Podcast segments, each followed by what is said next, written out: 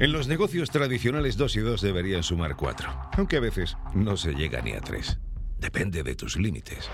Sin embargo, hay una realidad paralela en la que se multiplica los negocios sin límites. Los que usan el poder del online para crecer exponencialmente están dirigidos por profesionales que quieren transformarse para tomar mejores decisiones y desarrollar su propósito vital y empresarial. Tienen foco, persiguen la innovación y la excelencia.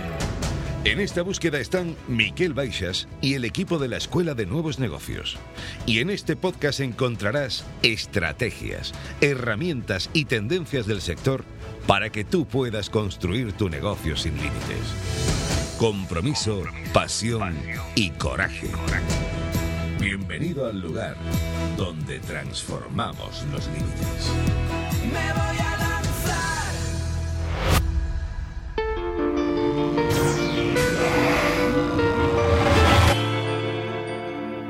Quiero hablar del trabajo. El trabajo, normalmente cuando decimos esta palabra ya a veces suena como algo pesado, como algo que tenemos esta carga, tenemos que ganarnos la vida, tenemos que trabajar, ¿no? Pero en cambio podría ser una cosa fantástica que estuvieras haciendo algo que te apasiona verdaderamente y que estuvieras ayudando a muchas personas, podría ser algo que te hace sentir realizado. ¿Y cuál es la diferencia? Pues la diferencia es entender que el trabajo es la actividad, una actividad que hacemos en esta vida y que nos tiene que dar satisfacción y que después además nos da pues un medio de vida, pero no es este el fin, el fin real, ¿no? sino que el fin real debería ser un medio de expresión, algo que nos apasione, que podamos aportar al mundo, que podamos ayudar a las otras personas.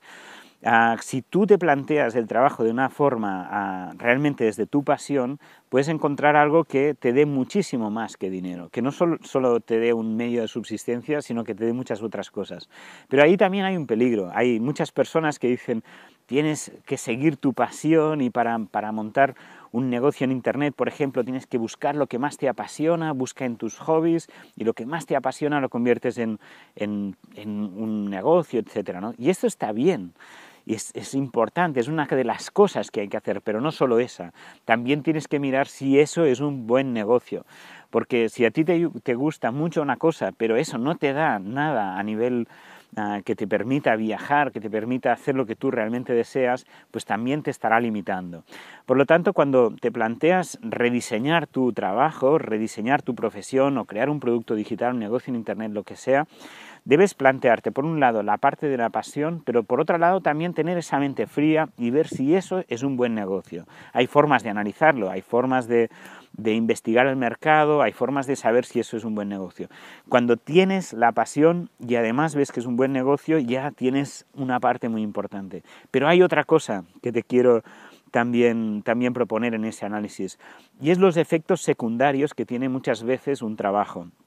Piensa una cosa, tú puedes estar haciendo algo que te apasione, que además te dé dinero porque es buen negocio, etcétera, pero puedes tener como efecto secundario que tener que estar en una oficina, tener que estar en una gran ciudad, tener que estar, si no te gusta, igual eso es lo que te gusta, pero imagínate que no te gusta, que te gusta vivir en el campo, como yo vivo en el campo, y, que, que el trabajo, pues por más que te apasione y todo, te ancla en una ciudad pues ahí es donde también entra uh, el no solo mirar lo que te apasiona y mirar si es negocio, sino también mirar los efectos secundarios.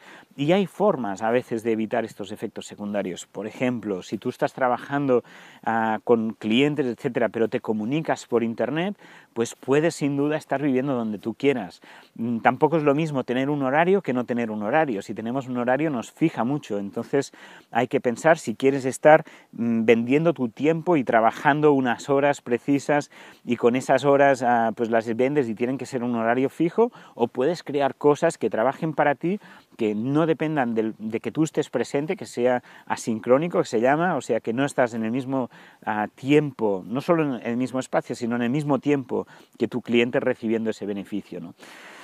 Estas son cosas que está bien analizar, no simplemente que el trabajo sea lo que haces y ya está, no simplemente que sea lo que te apasiona y ya está, o lo que te da dinero y ya está, sino que analices muchos aspectos y encuentres y rediseñes ese trabajo, ese negocio que te dé el estilo de vida que, que te apetezca.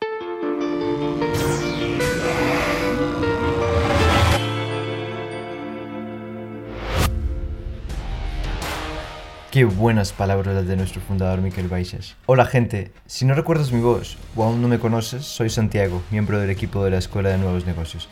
Y como puedes ver, hoy estoy aquí para cerrar el episodio con la intención de hacerte una invitación muy especial. Queremos contarte lo que nos ha pasado. Hace pocos días abrimos plazas de forma exclusiva para nuestra comunidad en Latinoamérica, de nuestro programa Lanza, en versión acelerada, claro, llamada Lanza Acelera, para personas interesadas en activar y validar su negocio digital en 90 días. Ya se han matriculado casi 100 alumnos y en nuestra primera sesión con ellos nos comentaron que el mayor bloqueo que tenían era que no tenían una idea de negocio que activar y validar. Querían entrar al programa, pero de una forma u otra les echaba para atrás el no estar seguros de si su idea de negocio funcionaría. Otros no tenían muy claro qué negocio montar, pues realmente tenían miles de ideas y no eran capaces de decidirse por alguna.